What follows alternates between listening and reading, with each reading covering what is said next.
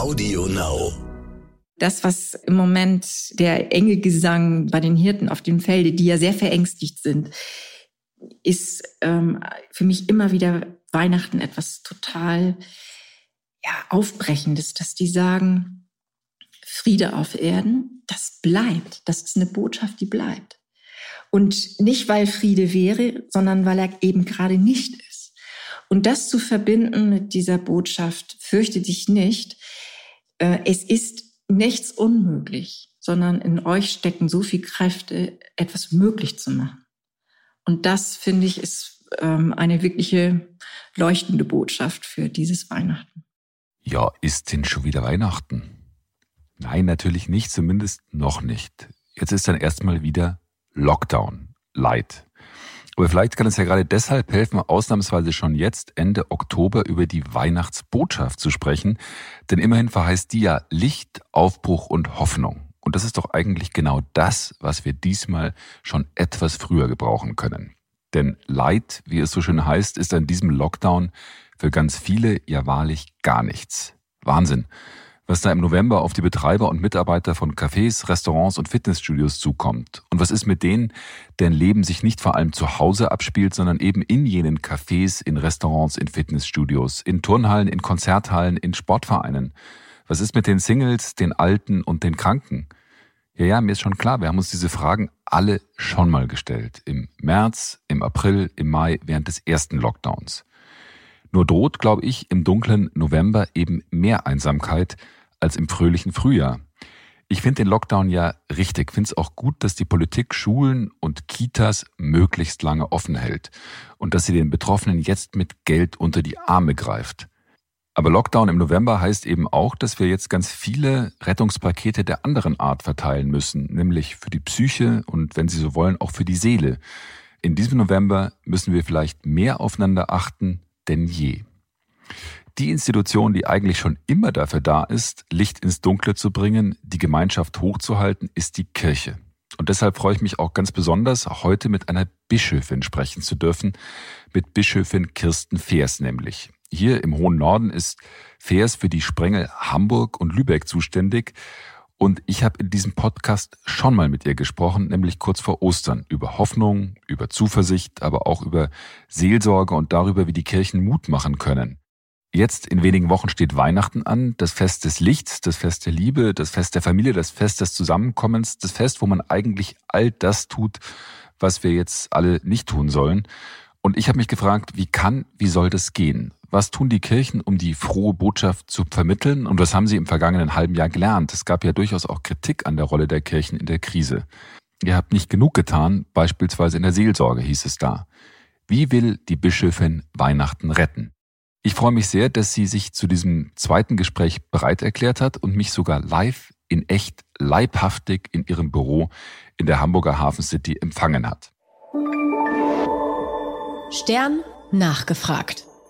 Und damit herzlich willkommen zu Nachgefragt, dem Stern Podcast. Mein Name ist Florian Güsken und ich freue mich sehr, Sie hier und heute begleiten zu dürfen. Bevor ich mit der Bischöfin spreche, möchte ich allerdings noch wissen, was der Arzt unseres Vertrauens, nämlich Michael Wünning, von dem Lockdown Light hält. Wie Sie vielleicht wissen, leitet Wünning das Zentrum für Notfall- und Akutmedizin des Marienkrankenhauses hier in Hamburg. Hallo, Herr Dr. Wünning. Moin, Herr Güsken. Wir müssen handeln und zwar jetzt, sagt die Kanzlerin. Genau. Und beschließt den äh, Lockdown Light. Finden Sie das richtig? Ja, das ist eigentlich eine Maßnahme, die zu diesem Zeitpunkt äh, gerade richtig kommt. Vielleicht hätte man da auch schon vor einer Woche drüber nachdenken müssen. Ich denke aus meiner Sicht eine Maßnahme, die in Augenscheinnahme der jetzigen Entwicklung der Zahlen und der Entwicklung der Pandemie eigentlich das Gebot der Stunde ist. Hätte man sehr vorsichtig gehandelt, hätte man darüber auch schon vor fünf bis sieben Tagen nachdenken können, weil wir die Entwicklung, die wir bei uns im Lande sehen, ja eigentlich schon in den Nachbarländern mit ähnlichen Entwicklungszahlen, Frankreich, Spanien, England, äh, hätten voraussehen können. Deswegen, dies ist sicherlich der späteste Zeitpunkt, um zu handeln. Aber wie sehen Sie das als, aus, aus medizinischer Sicht? Äh, die Kanzlerin hatte sich ja auf Intensivmediziner auch berufen, die gesagt haben, also wenn es so weitergeht, kommen wir echt an unsere Kapazitätsgrenzen. Kriegen Sie das denn in der Klinik tatsächlich mit, dass Sie da äh, drohen, an Kapazitätsgrenzen zu stoßen? Herr Güsschen, wir haben eine ganz andere Situation, als wir damals im März, April hatten. Damals war es so, da kam der Lockdown von jetzt auf gleich und wir haben in den Krankenhäusern sofort die Ansage gehabt, geplante Operationen und Behandlungen zurückzustellen. Frei gewordene Betten wurden ja mit Geld kompensiert. Das heißt, die Krankenhäuser hatten keinen finanziellen Schaden und konnten relativ schnell große Kapazitäten freischaffen. Das ist jetzt, wie ich letzte Woche schon berichtet habe, nicht der Fall. Wir sind angehalten, die Patienten, die wir jetzt mit Covid bekommen, bei uns im Krankenhaus sind das gerade drei Intensivpatienten, von denen zwei mit einer High-Flow-Therapie mit Sauerstoff unterstützt werden. Und wir haben noch neun auf der peripheren Station derzeit. Diese Patienten müssen wir zusätzlich zum normalen geplanten Elektivplan und Notfallgeschäft versorgen. Aber die aufgestellten Betten und Beatmungsgeräte sind sicherlich nur eine Größe, die wir beachten müssen. Die andere Größe ist, und das hat der Professor Janssens von der Divi in einem Interview gesagt, aber das würden auch die äh, Kollegen anderer Fachrichtungen sicherlich unterstützen, ist, dass wir einen Personalmangel haben. Das heißt, jedes Bett, das aufgestellt ist, muss auch bepflegt werden. Und wir können sicherlich in eine kritische Situation kommen mit intensivmedizinisch speziell geschultem Personal. Das sehe ich größer, die Gefahr, und das müssen wir im Auge behalten als der Mangel an Betten und an Beatmungsgeräten. Ja, aber entschuldigen Sie, das ist so ein bisschen Groundhog Day. Ich meine, wir haben die gleiche Diskussion im, im März geführt. Da hieß es doch auch, es gibt nicht genug Pfleger für die Intensivbetten. Da hat sich seitdem da nichts getan. Naja, wenn Sie überlegen, wie lange so eine Pflege ausgebildet werden muss, geht das nicht mal in einem halben Jahr. Nein, es ist halt nicht der Punkt, dass Sie auf einmal spezielle Pflegekräfte ähm, haben. Und jetzt kommt der Punkt, und da muss man auch ganz klar wieder die Politik in die Pflicht nehmen. Von uns wird erwartet, dass wir hier eine intensiv hochwertige Versorgung machen. Gleichzeitig behält man aber auch die sogenannten Pflegepersonaluntergrenzen. Das heißt, wir dürfen bestimmte Intensivbetten nur mit einem bestimmten Schlüssel an Personal betreiben. Das heißt, so und so viel Intensivbetten werden von einer Pflegekraft betreut. Das war im März auch ausgesetzt. Da konnten wir alles zusammenziehen, was wir können. Jetzt können wir nur die wirklich gemeldeten Intensivbetten bedienen, die auch mit einer Fachpflegekraft für Intensivmedizin bepflegt werden können. Würden wir das aufheben, hätten wir deutlich mehr Kapazitäten in Deutschland. Da ist die Politik gefordert. Gibt es denn Anzeichen dafür, dass das aufgehoben wird? Weil wenn man sich die Rhetorik auch der Kanzlerin und auch der Ministerpräsidenten anhört und auch die Beschlüsse, die da jetzt gefällt worden sind, dann kann man doch davon ausgehen, dass die entsprechenden Maßnahmen, die da im März auch getroffen worden sind, was die medizinische Betreuung betrifft, auch wieder eingesetzt werden. Oder ist das komplett falsch? Also dann haben wir vielleicht unterschiedliche Pressekonferenzen gehört. Ich habe viele Maßnahmen, die sehr scharf sind, die, wie gesagt, unser soziales Leben, auf die wir ja gleich noch eingehen werden, sicherlich äh, einengen. Und das ist richtig so und da stehe ich auch hundertprozentig hinter. Aber ich habe nicht gehört, wie die Krankenhäuser unterstützt werden. Im Gegenteil, ich habe gehört, wie man den Branchen, die unter Covid jetzt leiden und vielleicht noch mehr leiden, wie die Gastronomie. Ich habe mhm. aber nicht gehört, wie das mit den Krankenhäusern passieren kann. Die, die unter anderem jetzt wieder eine erhöhte Last zu tragen haben. Vielleicht hat man sich da auch einfach noch ein bisschen Zeit gelassen, weil man sagt, jetzt erst geht es erstmal vorrangig darum, das Infektionsgeschehen einzudämmen und dann im zweiten Schritt darum, die Krankenhäuser auch wieder fit zu machen für einen möglichen. Wir haben keine Zeit. Mhm. Ich glaube, das ist eine Fehlannahme. Wir haben keine Zeit. Wenn Sie sich ähm, einfach mal die Infektionsgrafik annehmen und auch nochmal gucken, in Hamburg haben wir innerhalb von sieben Tagen die Anzahl von Patienten, die in einem Krankenhaus behandelt werden müssen, verdoppelt. Innerhalb von sieben Tagen. Das passt auch zur Infektionsrate. Wir haben einen deutlichen Anstieg der Patienten, die im Krankenhaus sind, die dann intensivmedizinisch behandelt werden. Wir können natürlich warten und gucken, wie das Infektionsgeschehen, das jetzt gerade passiert, uns in zwei Wochen dann einholt, oder wir können jetzt Maßnahmen beschließen. Und wenn wir, wie die Kanzlerin sagt, es ist jetzt Zeit zu handeln, dann ist es nicht nur Zeit zu handeln, was die Kontaktbeschränkung angeht, sondern es ist auch ganz klar Zeit zu handeln, was die Ausstattung der Krankenhäuser personell, finanziell, ressourcengerecht bedarf. Da muss man jetzt handeln und nicht erst in zwei, drei Wochen oder erst in einem Monat. Mhm. Ja, das ist eine klare Forderung und für mich auch absolut nachvollziehbar. Wie sehen Sie das denn? Die Schulen und die Kitas bleiben vorerst offen. Halten Sie das für sinnvoll? Wir haben ja vor ein paar Monaten darüber gesprochen, wie weit Kinder als Superspreader theoretisch ähm, in Frage kommen. Mhm. Wir haben auch gesehen, dass nach Schulöffnung einige Schulen und auch äh, Schulstufen mit den ersten Infektionen vom Netz gehen mussten. In Quarantäne. Das Ganze hat sich nicht so schlimm bewahrheitet, wie wir initial gedacht haben. Wir müssen aber natürlich genau gucken, Kinder scheinen weniger Überträger zu sein, aber wir können es halt nicht ausschließen. Wir sollten genau aufpassen und vielleicht nicht in einen kompletten Lockdown gehen, sondern man müsste überlegen, muss man wieder Klassengruppen äh, oder Klassengrößen verringern auf die Hälfte? Sollten wir das, was in äh, Homeschooling machbar ist, in Homeschooling machen?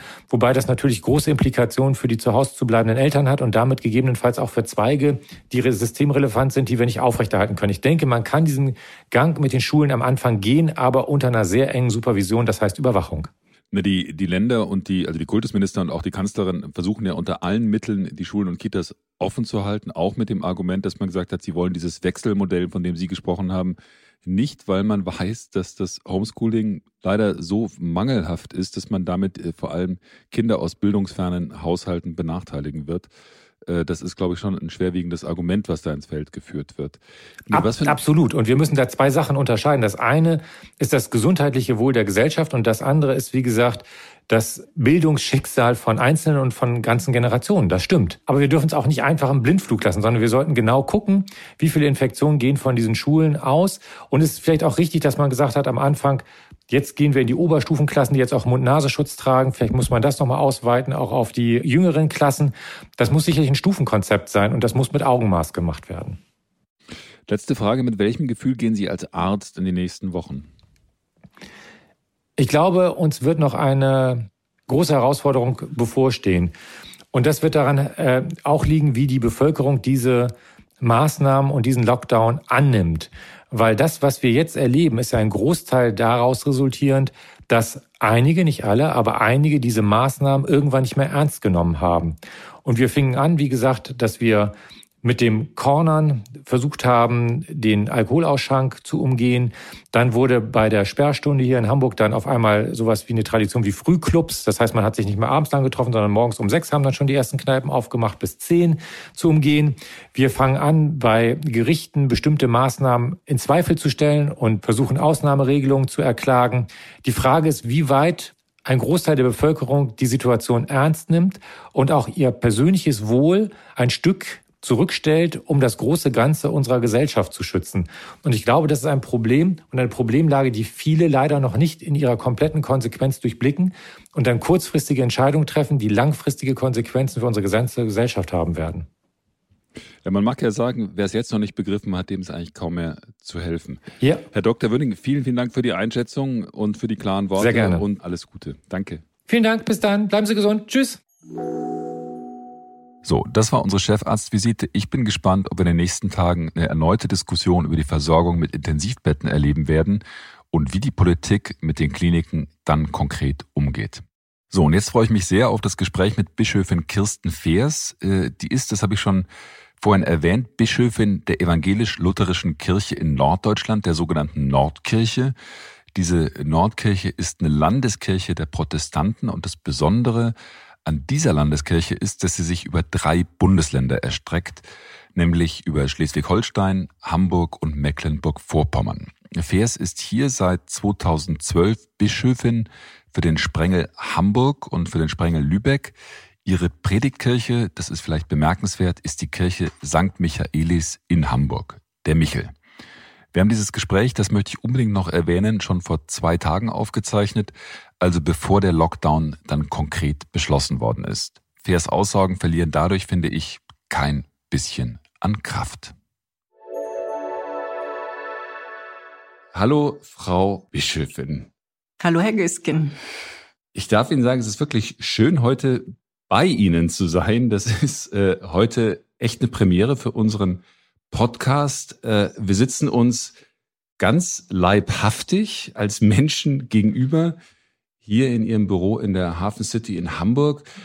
Ich bin das erste Mal aus meinem Homeoffice gekrochen und habe hier die Technik aufgebaut, äh, auch weil Sie gesagt haben, Mensch, wäre doch schön, äh, wenn das nicht nur am Telefon wäre, sondern äh, wenn wir uns tatsächlich persönlich treffen würden. Machen Sie das gerade öfter so? Also im Zweifelsfall lieber persönlich, trotz aller Risiken? Wir sind natürlich hier mit Sicherheitskonzept rauf und runter unterwegs. Das ist ja logisch. Das, wir, wir machen das ja nicht im Sinne von, oder ich mache es natürlich nicht, dass ich Menschen hier einlade und es wird ein Risiko sein. Also wir sitzen uns ja nun ganz weit voneinander entfernt gegenüber. Aber ja, ich versuche da, wo es eben in den Sicherheitsbestimmungen möglich ist, immer in die analogen Kontakte zu gehen. Und das ist auch ein Lernprozess der letzten Monate gewesen.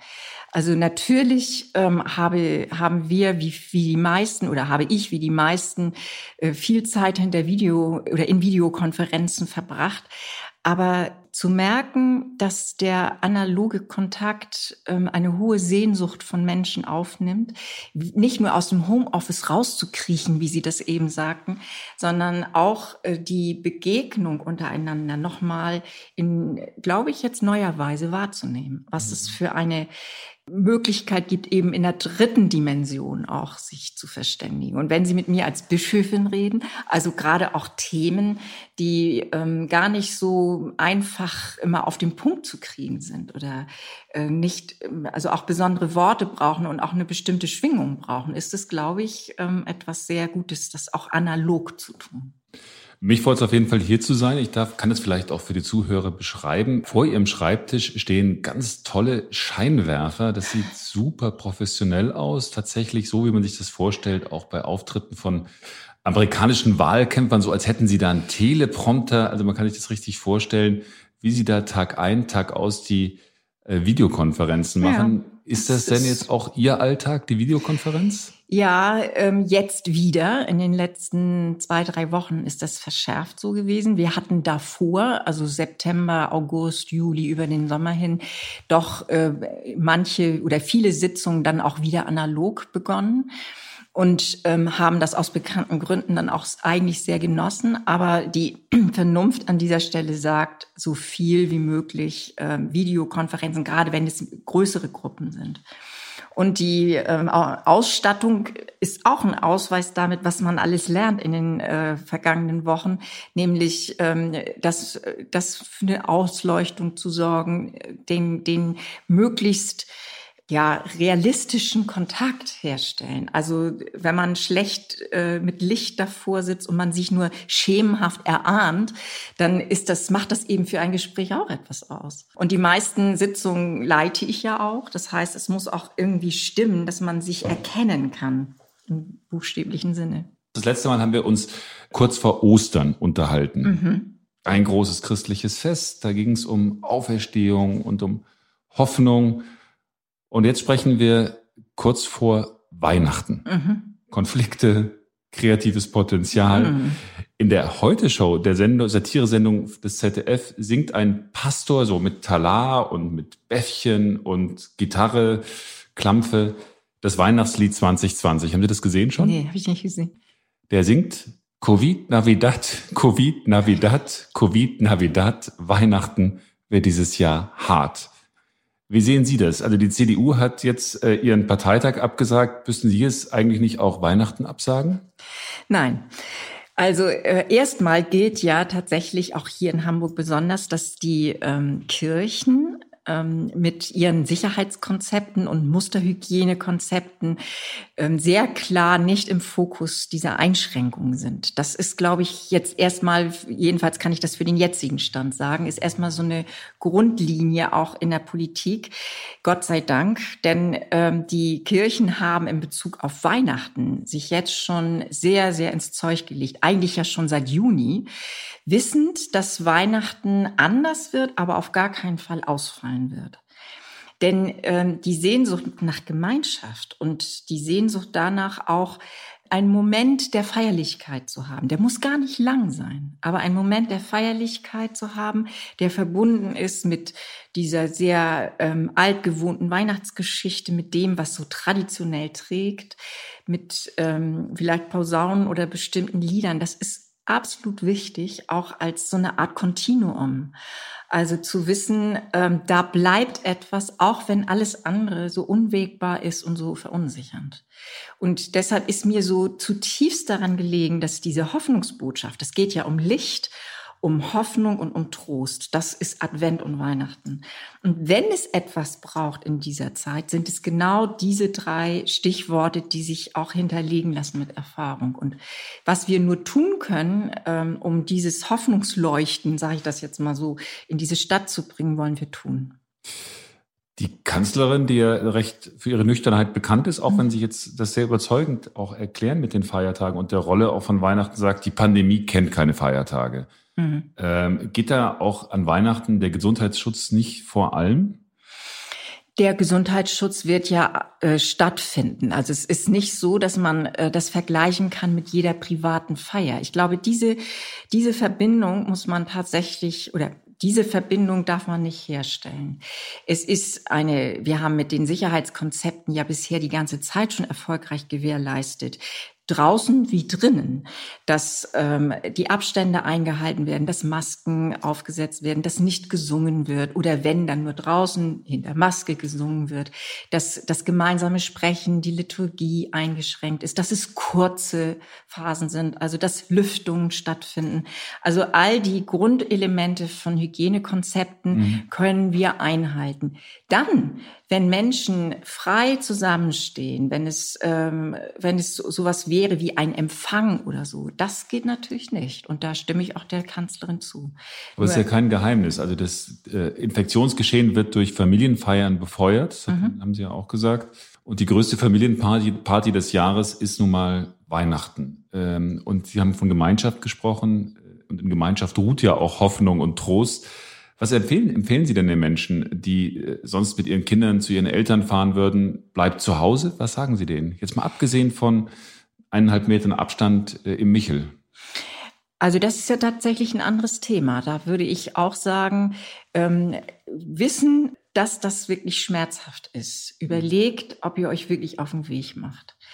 Denn es gibt sicherlich jetzt in der so sich steigernden Pandemie auch ein Erschrecken darüber, wie schnell es wieder äh, zu einer Steigerung dieser Inzidenzzahl kam. Und das nehme ich überall wahr. Diese Verunsicherung ähm, kann man dieser Schnelligkeit der Pandemie und die man ja letztlich, das muss man einfach als Merkmal genau anerkennen, man kriegt sie erstmal nicht ohne weiteres in den Griff. Mhm. Also sie hat, hat was Unbeherrschbares. Und ähm, jedes Risiko, das man dann auch anderen gegenüber zumutet, also man ist ja nicht nur selbst im, ein, ähm, unter Umständen ein Risikoherd, sondern man riskiert für andere mit, würde ich immer den, äh, die Vorsicht walten lassen und ähm, die Weihnachtsgottesdienste zum Beispiel haben ja auch vor allem mit im Blick, dass eben viele anders Weihnachten feiern müssen. Also dass es einsamer wird oder dass es ähm, ganz anders als gewünscht mhm. wird. Und da äh, zu sagen, du bist willkommen, wir feiern draußen und drinnen unterschiedlich und du hast trotzdem noch einen Moment der Gemeinschaft in aller Sicherheit. Das, das ist, finde ich, eine ganz wichtige, auch tröstliche Aussicht. Sie haben vorhin von Licht gesprochen und von Posaunen. Wie buchstabiert sich das denn ganz konkret aus? Hier bei Ihnen im Sprengel liegt der Hamburger Michel, vielleicht an der bekanntesten Kirchen, protestantischen Kirchen des Landes. Mhm. Also äh, wie wird da Licht und Posaunen und Open Air, äh, wie wird das dann sein am Heiligen Abend? Es wird, sagen wir erstmal, sehr häufig Weihnachten sein. Also mehr als einmal. Also die ganz konkret wird im Michel begonnen schon um 12 Uhr. Denn nach allen Rechnungen werden wir ähm, doch Mühe haben, die Menschenmengen, die das Bedürfnis haben, Weihnachten in die Kirche zu gehen, in irgendeiner Weise rein technisch schon aufzunehmen. Also 12 Uhr drinnen, 13 Uhr draußen, 14 Uhr drinnen, 15 Uhr draußen. So geht es bis 23 Uhr. Und ich bin am, äh, Michel am 13 Uhr dran, beginne die Außenveranstaltung und, und schließe um 23 Uhr auch draußen. Natürlich anders als vorher. Also nicht mit langer Predigt, mit ähm, großem Chorwerk oder was auch immer, sondern die entscheidenden Punkte sind, ähm, sie einmal innehalten, diese schöne Geschichte hören, gute Musik und Gebet.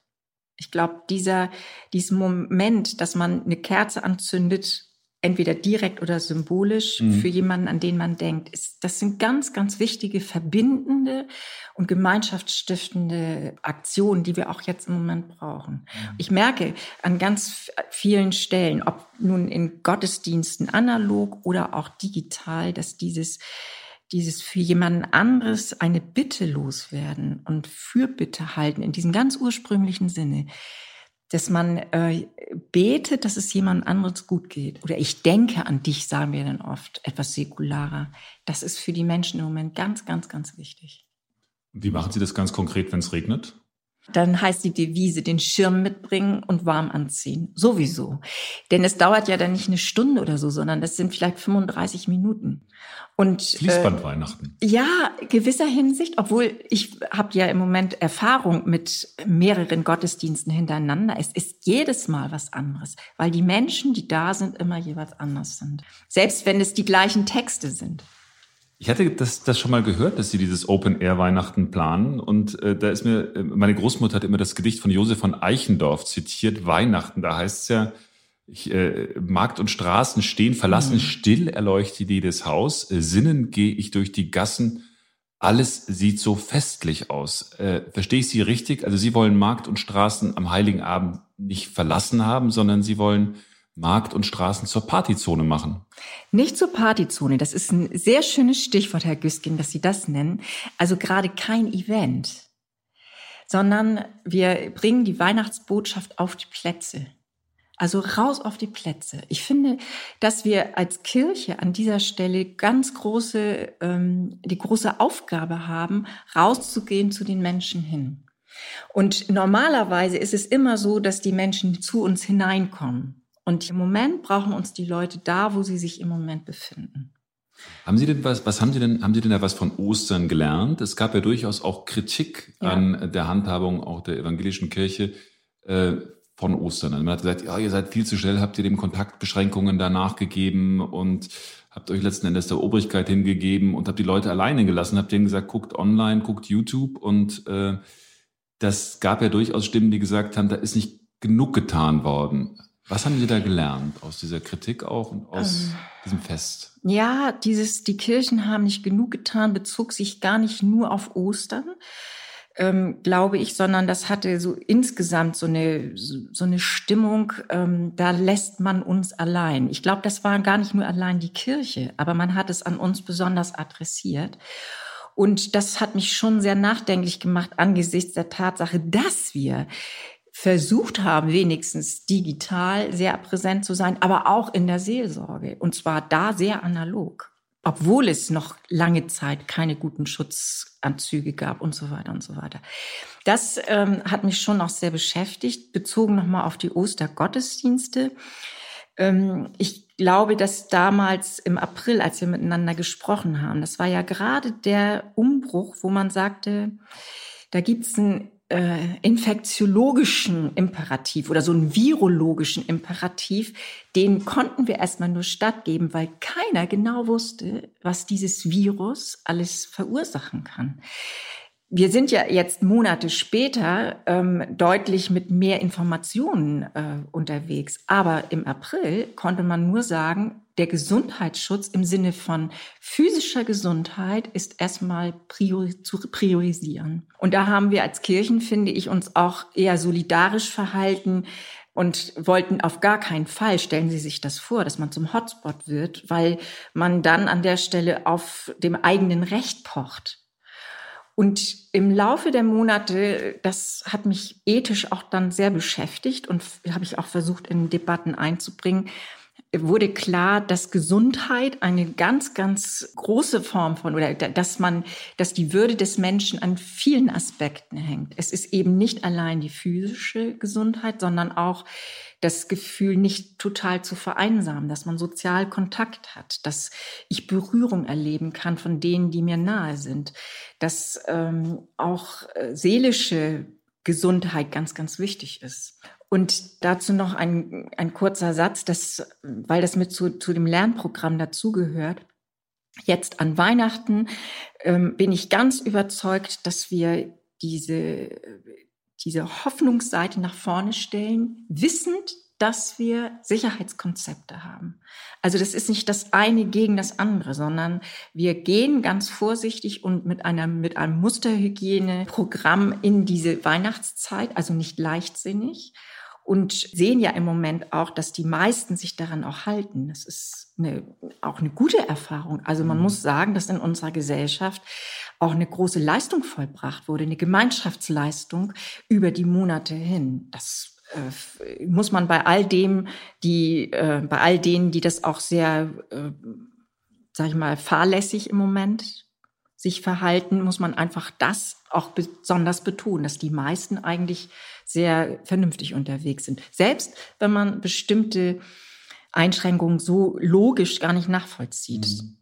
Ich habe da ganz viele Fragen zu dem, was Sie gesagt haben, weil Sie haben vorhin gesagt, Mensch, Anfang März, da wussten wir einfach noch nichts. Sie haben das, glaube ich, in einem Vortrag mal die Ohnmacht äh, des Ungewissen mhm. genannt, mit denen wir da konfrontiert waren im mhm. März.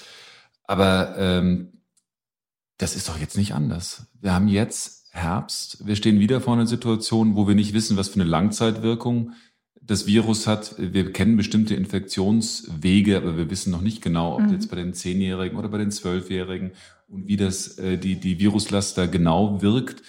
Äh, letzten Endes wissen wir vieles immer noch nicht und jetzt ist wieder die Situation, dass die Infektionen steigen. Oder sehen Sie das anders? Ist die diese, weil Sie sagten, damals hatten wir eine Ohnmacht, sind wir jetzt mehr wieder im Handeln? Das ähm ich würde jetzt sagen, haben wir wieder ein Ohnmachtsgefühl. Teilweise, aber anders. Also es ist so, dass wir geglaubt hatten, dass das ist, glaube ich, im Moment so der Punkt, der die Leute so beschäftigt. Über den Sommer hin, dass man es irgendwie doch relativ gut in den Griff kriegen kann. Und ich bin überzeugt, dass, ähm, dass es wirklich auch mit Abstand und Hygieneregeln, die auch absolut sinnvoll sind. Jetzt da kann man jetzt fragen, wo genau die Ursachen dieser enormen Steigerung ist. Aber kommt so ein Schreck, dass es tatsächlich äh, dieses Virus sich verbreitet, wenn man auch nur halbwegs nachlässt, in irgendeiner Weise diese Sicherheitskonzepte einzuhalten.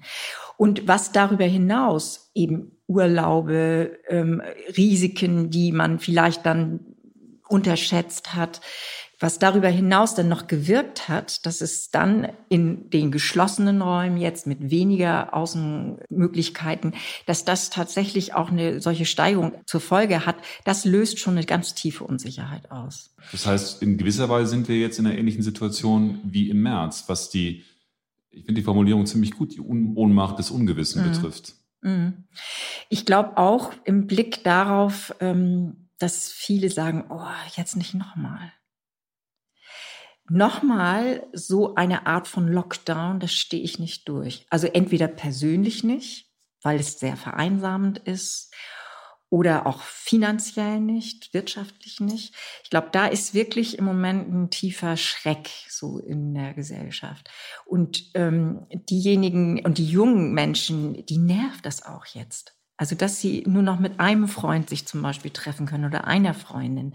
Das ist, heißt es ja ganz konkret. Und das Klar. nervt die, die Kinder und die Jugendlichen unglaublich. Und die Älteren wie auch die ganz Jungen oder die Kinder und Jugendlichen, die leiden ja im Moment mit am stärksten darunter, dass sie ähm, diese Einschränkungen jetzt auf eine Zeit hin, die so ungewiss ist, also auch in der Länge so ungewiss ist, dass sie das nochmal aushalten müssen. Und die Ohnmacht des Ungewissen bezieht sich in dieser Phase jetzt für mich auch sehr stark darauf, gibt es einen Impfstoff, gibt es keinen? Also diese Fragestellung wird ja sehr kontrovers diskutiert. Die einen rechnen noch mit einem Jahr, die anderen sagen, wir sind schon im Frühjahr durchgeimpft. Also da sind die Informationen ja tatsächlich sehr, nicht sehr valide. An der Stelle möglichst krisenbewusst, aber auch sagen, das können wir, das schaffen wir, das haben wir schon mal geschafft. Ähm, und auch den, diese Klage nicht, die, die die Menschen haben oder gerade bei den Kindern und Jugendlichen und Älteren, dass die, dass sie natürlich eine Traurigkeit haben, dass man das auch zulässt, aber nicht es siegen lässt als Angst über die Hoffnung. Sie haben gerade den, den virologischen Imperativ genannt, der äh, im März gegolten hat oder im April. Was für ein Imperativ sollte denn gelten? Hm, ich glaube, dass das Wichtige die Abwägung ist. Also, dass das gilt. Das ist zwar anstrengender, als wenn man sagt, ähm, Herr Drosten hat das und das gesagt und das mache ich jetzt auch, sondern es geht schon darum, dass wir sowas wie eine Eigenverantwortung jede und jeder Einzelne hat, nicht nur wir als Institution, sondern auch jede und jeder Einzelne, was in dieser Abwägung, Sie haben das zum Beispiel mit Weihnachten beschrieben, ähm, füreinander das Beste ist. Und ich erlebe das auch so, dass viele mit einer hohen Verantwortung für die anderen denken. Also sie können ganz viele Enkel erleben, die sagen, ist es für meine Großeltern gut, dass ich dahin komme. Sie können ganz viele ähm, Schüler erleben, die fragen, ist es für meinen kranken Vater richtig, wenn ich jetzt keine Maske trage? Also dass diese Verantwortungsbewusstsein, das ich auch bei den allermeisten spüre, ist was auch echt was Berührendes. Aber diese individuelle Ethik kann ja durchaus bedeuten, dass jemand sagt, ich besuche meinen vielleicht 80-jährigen Vater, weil der ansonsten schwer erkrankt ist. Und wenn ich den jetzt nicht besuche, mhm. dann sehe ich den vielleicht nie mehr wieder. Es gibt ganz viele Gründe, warum man mhm. bereit sein könnte, auch gerade was im Pflegeheim betrifft, bestimmte Risiken in Kauf mhm. zu nehmen, die Corona mit sich bringt, weil man sagt, der Preis, den ich zahle, wenn ich was nicht Richtig. tue, ist, ist höher. Das ist eine, eine, individuelle Entscheidung und auch eine individuelle Abwägung, wie Sie das nennen. Mhm. Jetzt kommen wir wieder in eine Phase, wo der Staat vielleicht eher sagt, ich entscheide für dich. Mhm. Verhalten die Kirchen sich da? Also ich äh, würde immer raten, zum, da würde es ja zum Beispiel auch in so einem Pflegeheim darum gehen, ähm, versucht, liebe Einrichtungsleiterinnen und Einrichtungsleiter, versucht so viel wie möglich an Kontakt zuzulassen, wenn es in so einer persönlichen Abwägung zu so einer Entscheidung kommt. Das macht man ja nicht, um ähm, andere zu äh, gefährden, sondern weil es um Leben und Tod geht, weil es um Grenzsituationen geht, weil es mhm. um Nähe geht, um Liebe, ähm, um das, was Menschen miteinander verbindet. Und ich bin im Kontakt jetzt mit manchen Einrichtungsleitern, zum Beispiel der Diakonie, die ja alles dafür tun, dass solche Situationen, wie Sie sie jetzt beschreiben, möglich sind. Mhm. Ohne dass Dritte oder Vierte gefährdet werden. Und ähm, was immer man dafür tun kann, ob man angefangen von guter Schutzkleidung bis hin zu ähm, Spuckschutz und, und, und, und. Also was immer sich da ja schon über die letzten Monate ähm, ausgedacht wurde, was das geht, funktioniert ja auch in manchen Pflegeheimen, dass wir eher appellieren, können wir euch unterstützen, dass Familienangehörige gerade in solchen kritischen Situationen einander sehen und besuchen können. Und ich habe gerade von, von Einrichtungsleitern gehört, was das für eine große innere Verantwortung ist, dass sie es aber auch unbedingt möchten. Also dass sie auch nicht immer dastehen möchten als diejenigen, die alles verhindern, sondern dass sie sich da auch seelsorgerlich in der Pflicht fühlen. Jetzt wird bei Ihnen gebohrt. Das kann doch nicht sein hier in dem der bischöflichen Kanzlei, wer bohrt denn da? Keine Ahnung. also das ist ähm, Hafen City. Also in der Hafen City bohrt immer irgendeiner irgendwas. Das tut mir jetzt leid. Wir, wir können nur hoffen, dass das nicht allzu lange dauert, die, die, die Tiefenbohrung hier. Vielleicht hören die ja gleich auf. Wir haben ja hier auch eine ähm, Wohngemeinschaft oben, deshalb. Wie eine Wohngemeinschaft? Ja, das Ökumenische Forum ist ja ein Zusammenschluss von 21 Kirchen, christlichen Kirchen, und die hat eine Kommunität. Also das heißt, es ist hier eine Wohngemeinschaft von Leuten, die auch in dem Haus gemeinsam eine richtige Form von Wohngemeinschaft haben. Halt, jeder hat eine Wohnung, aber es wird eben auch so ein Gemeinschaftsleben hier. Das heißt, die hängen jetzt einfach mit dem mit der Bohrmaschine einfach ein Bild in die Wand. In so was ganz Normales, genau. Also, Dann sind die jetzt vielleicht sogar schon fertig. Hoffen wir. Gut, wo waren wir? Sie, Sie, ich habe ich hab eine Frage. Mhm. äh, weil Sie haben gesagt oder geschrieben, ich weiß es nicht mehr genau, dass Sie während der Krise so eine Art inneres Tagebuch mhm. äh, der Pandemie geführt haben. Was waren denn da die Ereignisse, die Erlebnisse, die Eindrücke, die Ihnen sofort einfallen, wenn Sie an dieses innere Tagebuch denken? An ein Gespräch mit ähm, Telefonseelsorgern jetzt vor kurzem, die erzählten, dass die Suizidgefährdeten zunehmen. Das hat mich wirklich berührt, weil äh, natürlich kann man das ähm, sozusagen rational erfassen, warum es so ist. Aber dass es sich ähm, von den Telefonseelsorgern so wiedergespiegelt hat und die gesagt haben, wir, wir haben erstens ganz viele Anrufe und es sind oft eben wirklich richtig kritische Momente, die wir begleiten müssen. Das hat mich sehr berührt und auch äh, gleichzeitig klar gemacht, wie wichtig sowas wie Telefonseelsorge ist und wie wichtig es ist, dass wir die verstärkt haben. Oder ähm, was auch ähm, ganz mir sehr nachgegangen ist, ist im Gespräch mit Konfirmanden gewesen, die ihre Konfirmation jetzt nicht haben konnten und das äh, immer, immer und immer verschoben wurde und die dann über den Gartenzaun eingesegnet wurden. Und wie die dann beschrieben haben, wie toll das war, weil denn auf einmal die Familie nur da war. Sie waren ganz alleine. Es ging also auch um sie ganz bewusst. Und ähm, die Pastorinnen und Pastoren, die haben sich ja Dinge ausgedacht. Großartig. Und an den Gartenzaun zu gehen und dann äh, bei dem einen Haushalt, der da sein durfte, dann äh, zu segnen, ohne dass man jetzt berührt, sondern dass es das Wort alleine ist.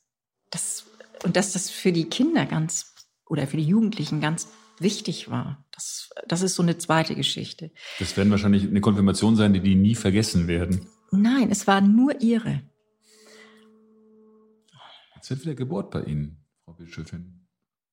Das ist ja ein lustiges Podcast-Gespräch, wo wir immer versuchen. Normalerweise würde man, würde man heilige Hallen, große, jahrhundertealte Gebäude erwarten. Aber nein, die Bischöfin sitzt in einem relativen Neubau. Über dem Büro wohnt eine WG, die jetzt bohrt. Okay, hoffen wir, dass es besser geht. Jetzt ist wieder Ruhe. Ähm. Ja, das, ähm, was mir noch bei diesen Tagebuchaufzeichnungen sehr nachgegangen ist, ist, sind die Gespräche mit Leuten, die richtig in Existenznöten sind. Das sind ähm, bei uns in der Nachbarschaft eben der Blumenhändler oder die Buchhändlerin, die seit über 20 Jahren da vor Ort sind und das Stadtbild ja auch mit prägen. Und die sagten, wir schaffen es nicht mehr. Wir sind so klein und wir sind, wir fallen quasi durch die Maschen dieser ganzen ähm, Unterstützungssysteme durch, weil wir halt ein kleiner Laden sind und nie viel Umsatz hatten oder so. Immer so, dass es gerade reicht. Und diese Existenznot, wo, auch wo man auch merkt, da geht auf einmal so ein Lebensplan wirklich zu Ende oder da wird richtig ähm, ja eine Existenz äh, in absoluten Nöten das hat mich schon auch sehr, also mir hat mich sehr beschäftigt. Mhm. Und auch äh, wenn ich mich umschaue in, bei den KünstlerInnen, was da im Moment für die dranhängt, die haben schon auch sehr, sehr, sehr große Existenzängste. Ja. Und das zu merken, also das nicht nur zu lesen, sondern im Gespräch mit jemandem zu fühlen, das hat in mir wirklich was ausgelöst. Denn wir reden oft nur so viel, aber sich wirklich in eine Begegnung miteinander ähm, zu bringen, wo man auch, deshalb habe ich diese Tagebuchaufzeichnung ja gemacht, also um wirklich was zu verstehen und Dialogräume herzustellen zwischen denen, die entscheiden und denen, die es erleiden. So, das ist im Moment so mein, meine Arbeit der letzten Monate gewesen. Immer Menschen in einen Dialog miteinander bringen, die voneinander wissen müssen. Selbst wenn man nicht sofort das Ergebnis sieht oder nicht sofort den Erfolg sieht, ist das aber jetzt in diesen Zeiten absolut dran, dass ich äh, nicht nur mich auf mich selber zurückgeworfen sehe und durch die Pandemie sehr beschleunigt auf sich selbst nur zu gucken sondern äh, wir haben, glaube ich, als Gemeinschaft eine ganz große Chance, diese Krise gemeinsam zu bewältigen. Mhm. Sie haben in dem Vortrag, von, aus dem ich vorhin schon zitiert habe, gesagt, die Sprache der Kirche ist die Seelsorge. Mhm. Ganz praktisch zum Beispiel die Begleitung von Kranken und Sterbenden. Und das war bei unserem ersten Gespräch im März, fand ich das ziemlich berührend, passende des Wortes, weil Sie gesagt haben, oh, mir, das ist mhm. so schlimm, dass auch Sterbende nicht angefasst werden können, dass auch Angehörige ihre, die Kranken nicht anfassen können. Am Anfang war das ja ein Riesenproblem. Wie ist denn die Situation jetzt? Also es ist besser. Also glaube ich auch, weil die Leute ähm, sicherer wissen, dass in diesem Sterbeprozess die Berührung wichtiger ist, als zu sagen, der Infektionsschutz wird jetzt vor allem anderen, vor alles andere gestellt. Und die Kritik war ja sehr scharf an der Kirche, auch von Leuten, die durchaus sehr ernst zu nehmen sind, sowohl an der katholischen Kirche als auch an der evangelischen Kirche, dass man gesagt hat, ihr habt euch zu schnell zurückgezogen. Ihr habt, deswegen glaube ich noch nochmal, der, ist der Punkt Seelsorge oder auch gerade Pflege extrem wichtig. Mhm. Ihr seid da nicht so hartnäckig gewesen, wie ihr das hättet eigentlich sein müssen. Ihr habt die euren Kernauftrag, euch um die Schwächsten zu kümmern, in der Situation in dieser ersten Krisensituation nicht gemeistert? Das weise ich zurück. Also es mag sein, dass es schon äh, an einem einen oder anderen Fall nicht gut gelungen ist, quasi aufgrund auch von fehlenden Schutzanzügen oder so, dann sehr konsequent sich dann äh, als Seelsorger da hineinzubegeben in bestimmte Situationen. Aber ich habe ja extra nochmal nachgeprüft, also auch den, habe auch den Kontakt zu den Seelsorgenden und die sagen, nein, wir sind vor Ort. Mhm. Uns ist das elementar wichtig, gerade weil diese Vereinsamung dann auch noch zusätzlich zu einer gesundheitlichen Krise oder einer schweren Krankheit oder gar einer sterbenden Situation, Sterbesituation, da sind wir präsent. Und ähm, die Kritik, die von außen gekommen ist, hat, glaube ich, ähm, spiegelt etwas wider.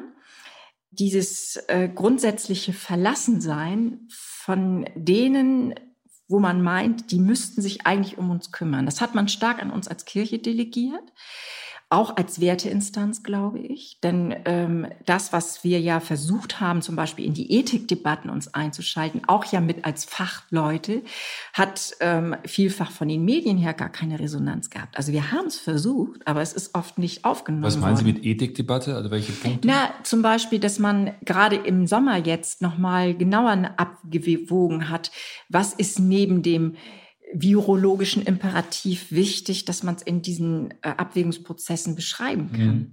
Und wir haben dann selber Veranstaltungen zu dieser Ethik gemacht, aber sie fanden in den Talkshows Virologen ohne Ende, keinen einzigen Theologen.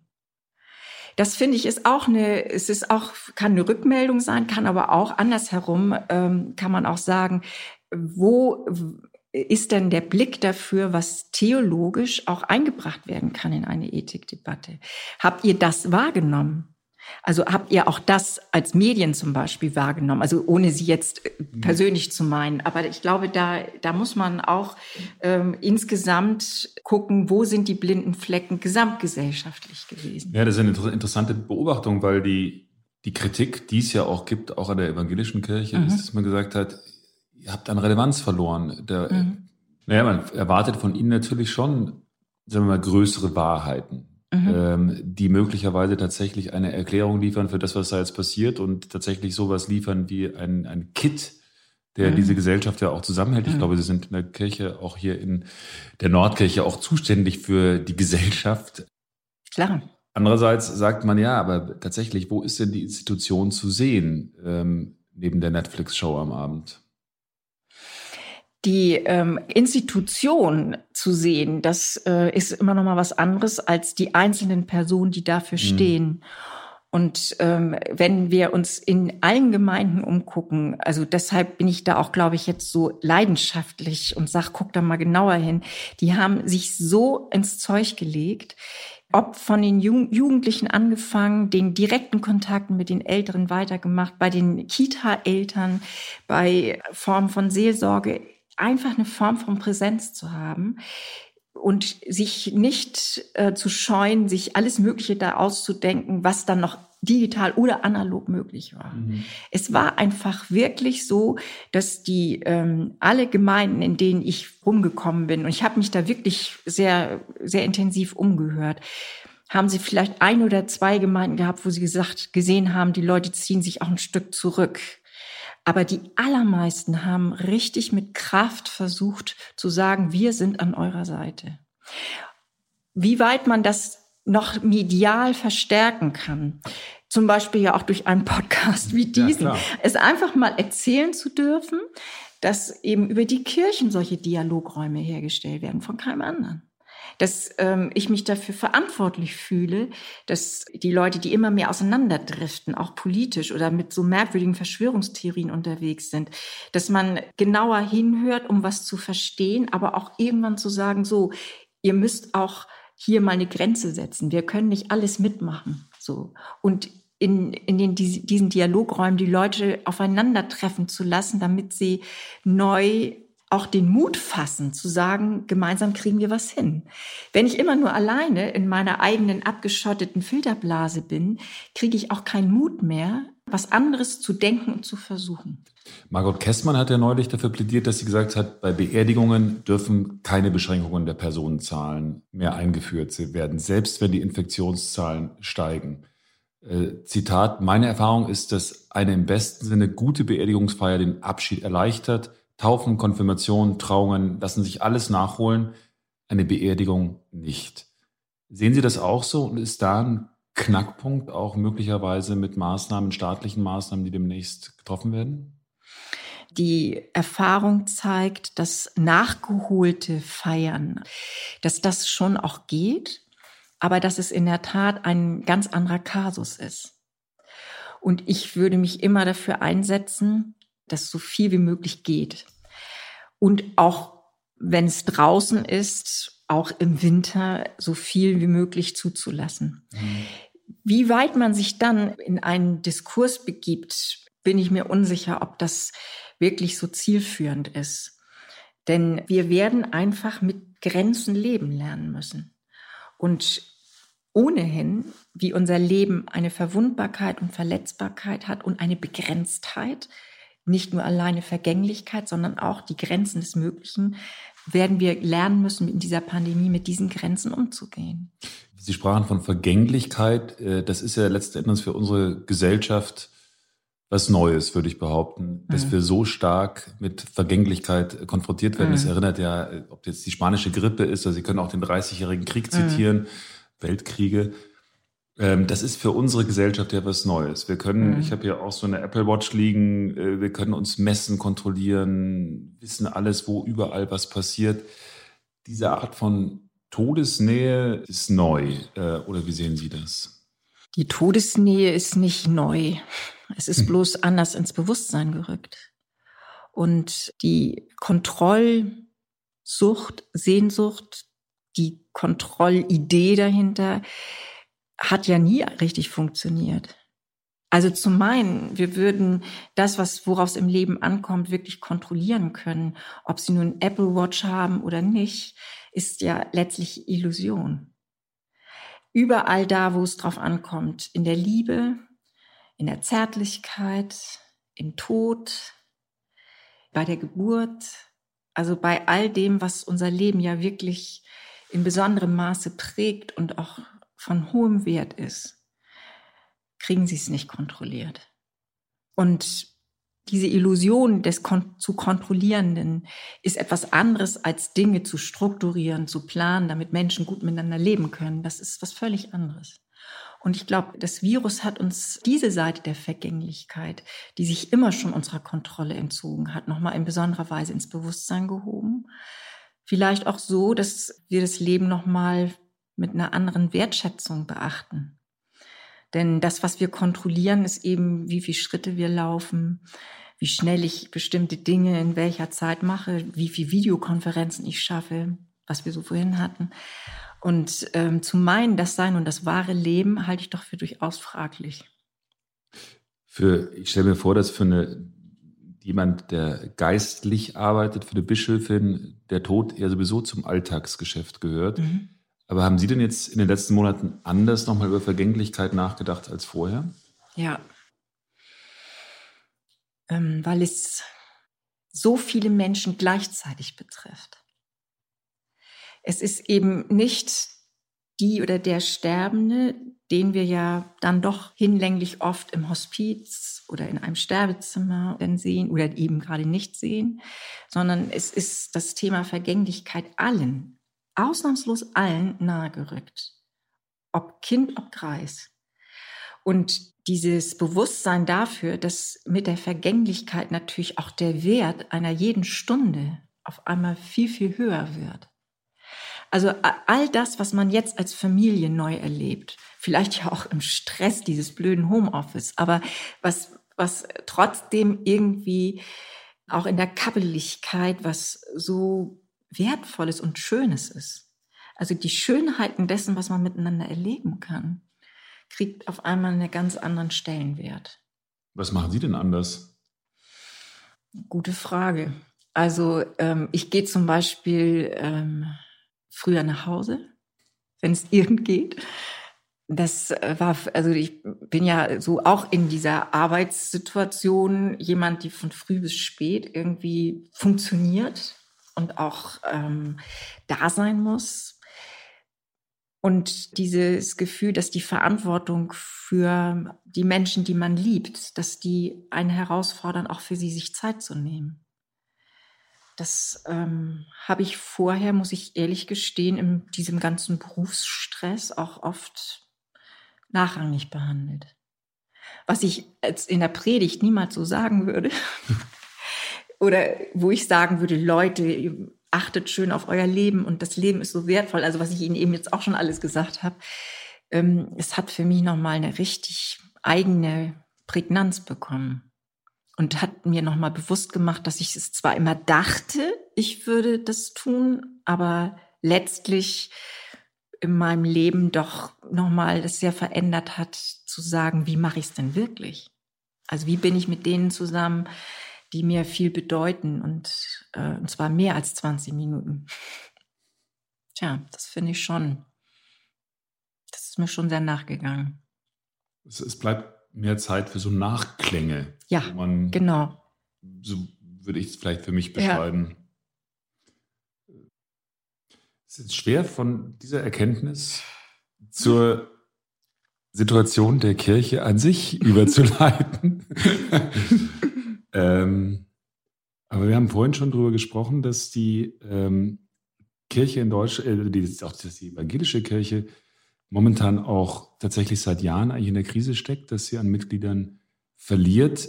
Ich habe im Rahmen dieses Podcasts auch mit einer ziemlich beeindruckenden Berliner Pastorin gesprochen, Theresa Brückner, die im Berliner Bezirk Tempelhof, heißt es, mhm. glaube ich, eine Stelle hat für Kirche im digitalen Raum. Und äh, die macht ganz tolle Sachen. Mhm. Die macht Andachten bei YouTube oder predigt auf Instagram oder ist auch auf Twitter aktiv. Mhm.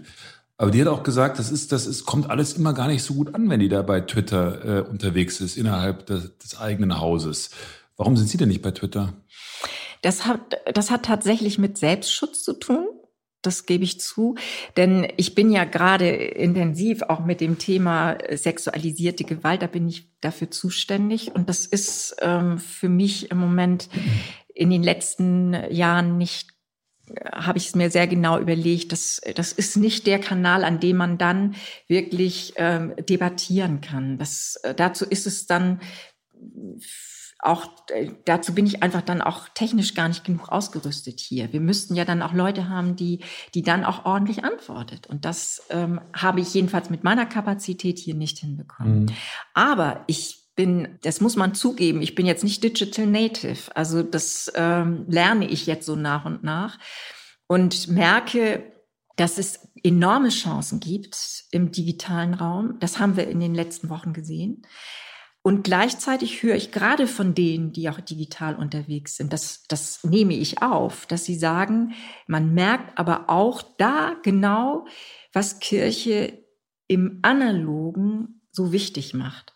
Also, dass die Beziehung auch tatsächlich die analoge Begegnung braucht. Nicht nur und nicht immer, aber unbedingt ähm, in gerade so seelsorgerlichen Situationen. Aber gerade für die jungen Leute, von denen Sie vorhin ja auch gesprochen haben, junge Leute, die in den Beruf eingehen, äh, ist möglicherweise das digitale Medium ja das Anbahnungsmedium, wenn man das so, so formulieren möchte. Absolut. Und ich bin für jede Pastorin wie in Tempelhof dankbar, haben wir ja auch in der Nordkirche, die ganz gezielt Instagram, Instagram auf allen möglichen Kanälen unterwegs sind. Und es sind auch beeindruckende Communities, die dann entstehen. Mhm. Also Lifeline ist zum Beispiel in Lübeck jetzt ein ganz konkretes Projekt. Heißt das denn, dass die klassische Kirchengemeinde dann demnächst auch wegrationiert wird? Die Gemeinde vor Ort wird immer bleiben. Sie wird vielleicht größer oder sie wird eine andere regionale Ausdehnung haben, weiß ich nicht. Also das werden wir sicherlich à la longue ähm, nicht mehr in diesen kleinen Gemeinden halten können. Das schon. Aber es ist ganz wichtig, dass es eine Nähe zu ähm, Personen und Orten gibt. In der Großstadt ist es nochmal besonders herausfordernd. Also da wissen einfach viele nicht, zu welcher Kirchengemeinde würde ich denn gehören? Wollte ich jetzt mein Kind taufen? Und da setzen wir mit sowas wie einer Kasualagentur, das klingt jetzt auch so ein bisschen technisch, aber das ist so ein neues Projekt. Kasualagentur. Ja, das. Ca casual. Ja, naja, das heißt, wenn du äh, getraut, getauft, ähm, konfirmiert werden willst, rufst du da an und dann sagen die, ähm, wir vermitteln sie zu ABCD. Und das ist, finde ich, eine richtig gute Chance zu sagen, das gibt zentrale Telefonnummern und da kann ich mich ganz unkompliziert Ach so, also das ist quasi so äh, Rented Priest, also eine zentrale Agentur für kirchliche Dienstleistungen. So, also Sie, Sie sagen es jetzt sehr, sehr zugespitzt, aber im Prinzip ist es so, dass wenn es äh, vermittelt wird über eine Stelle, die es denen, die das möchten, also die eine Amtshandlung möchten, erleichtert, das zu machen, ist es, ähm, ist es doch eine ganz kluge Idee. Und jetzt haben Sie eine Agentur. Und warum heißt die Casual? Die heißt noch nicht Casual-Agentur, sondern die ist quasi, das ist der Arbeitstitel. Ach so, okay. Aber kommt. Okay. Frau Bischof, letzte Frage. Das Corona Navidad. Wie kann die frohe Botschaft an Weihnachten dieses Jahr lauten? indem jede einzelne Hoffnungsgeschichte miteinander geteilt wird. Ich glaube, wir müssen von diesen Hoffnungen auch mehr erzählen, die wir haben. Und das, was äh, im Moment der Engelgesang bei den Hirten auf dem Felde, die ja sehr verängstigt sind, ist für mich immer wieder Weihnachten etwas total ja, Aufbrechendes, dass die sagen, Friede auf Erden, das bleibt. Das ist eine Botschaft, die bleibt. Und nicht, weil Friede wäre, sondern weil er eben gerade nicht ist.